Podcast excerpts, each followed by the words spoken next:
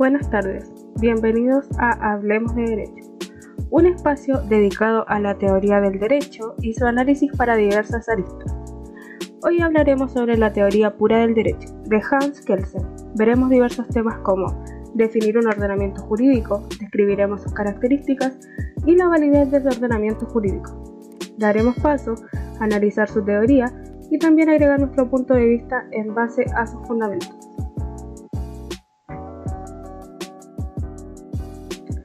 ¿Quién era Hans Kelsen? Hans Kelsen fue un jurista, filósofo austríaco, nacido en Praga el 11 de octubre de 1881. Es considerado el jurista más influyente del siglo XX. Kelsen tiene una visión positivista o positivista que llamó teoría pura del derecho. Un análisis del derecho como un fenómeno autónomo de consideraciones ideológicas o morales, del cual excluyó cualquier idea de derecho natural. Analizando las condiciones de posibilidad de los sistemas jurídicos, Kelsen concluyó que toda norma emana de otra norma, remitiendo su origen último a una norma hipotética fundamental, que es para Kelsen una hipótesis o presuposición trascendental, necesaria para poder postular la validez del derecho.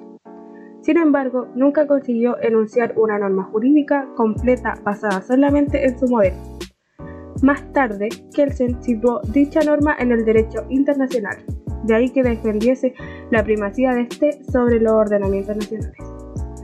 Kelsen consideraba a la moral como parte de la justicia, pero no exclusivamente parte de esto, sino como un elemento interconectado con la justicia, que es uno de los fines del derecho. Así, en su teoría pura del derecho, dijo, en tanto la justicia es una exigencia de la moral, la relación entre moral y derecho queda comprendida en la relación entre justicia y derecho. Hans Kelsen representa su teoría en un proceso jerarquizado de normas jurídicas a través de una pirámide ordenada de lo más importante hacia abajo. A esta le llamamos la pirámide de Kelsen. Siguiendo con este tema, definamos lo que es un ordenamiento jurídico.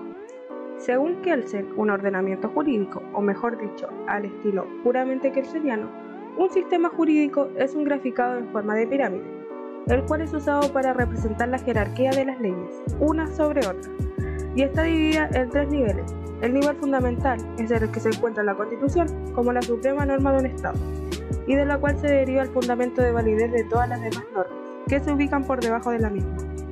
El siguiente nivel es el legal y se encuentran las leyes orgánicas y especiales, seguido de las leyes ordinarias y decretos de ley, para luego seguir con el nivel sublegal, en donde encontramos los reglamentos, debajo de estos las ordenanzas y finalmente, al final de la pirámide tenemos las sentencias.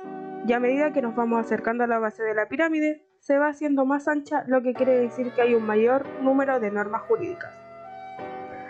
Ahora, acercándonos cada vez a la pregunta que nos convoca, nos preguntamos, ¿por qué obliga el derecho? ¿Qué es lo primero que se nos viene a la mente cuando hablamos de derecho y su validez? ¿Cuál es la verdadera razón de la validez del derecho? Las normas jurídicas son válidas cuando tienen sanción y son emanadas del órgano competente. Y para entender esta tesis lo llevaremos a lo cotidiano y práctico. Desde el punto de vista lógico-formal, la norma reviste la forma y estructura de una preposición condicional. Si A debe ser B, en dicha preposición están comprendidos los elementos esenciales de la norma, el supuesto de hecho, como A, la consecuencia jurídica, como B, y el nexo o vínculo debe ser. Este último elemento constituye el centro de gravedad de toda la discusión doctrinal acerca de la naturaleza de la norma. Se trata de aclarar y precisar el sentido de la orden de validez, debe ser. ¿En qué consiste toda norma jurídica?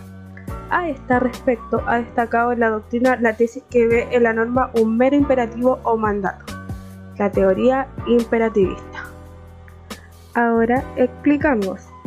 Cuando un adulto ordena a un niño cerrar la puerta, este no es un mandato obligatorio, por grande que sea el poder que tenga el adulto, o en un caso distinto, un maestro, el niño no cumplirá la obligación ya que dependerá del respeto que te tenga. Si este respeto no es suficiente, el niño no cumplirá con su mandato y no será válido. Y aquí es donde parte mi tesis. ¿Los mandatos se cumplirán si no tienen sanción? Mi respuesta es claramente no. Nadie cumplirá las normas o mandatos si no se ven suficientemente obligados, es decir, si no tienen una sanción establecida. Pero esto no es todo. También para que el mandato sea válido, no solamente necesitamos una sanción. Bien, este será una parte, pero no el todo. Pongámonos nuevamente en el ejemplo del niño.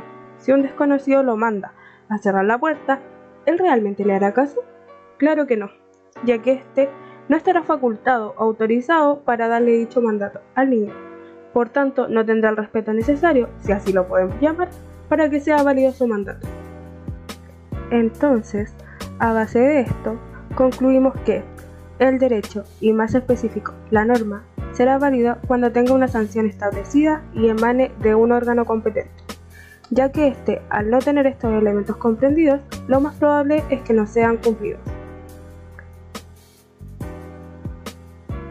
Bueno, hasta aquí llegamos con nuestro primer episodio. Esperemos que este audio sea de gran ayuda y permita a más personas abordar un tema tan importante como lo es las normas y su validez. Esperando que haya sido de su agrado, me despido y nos vemos en un próximo episodio. Gracias.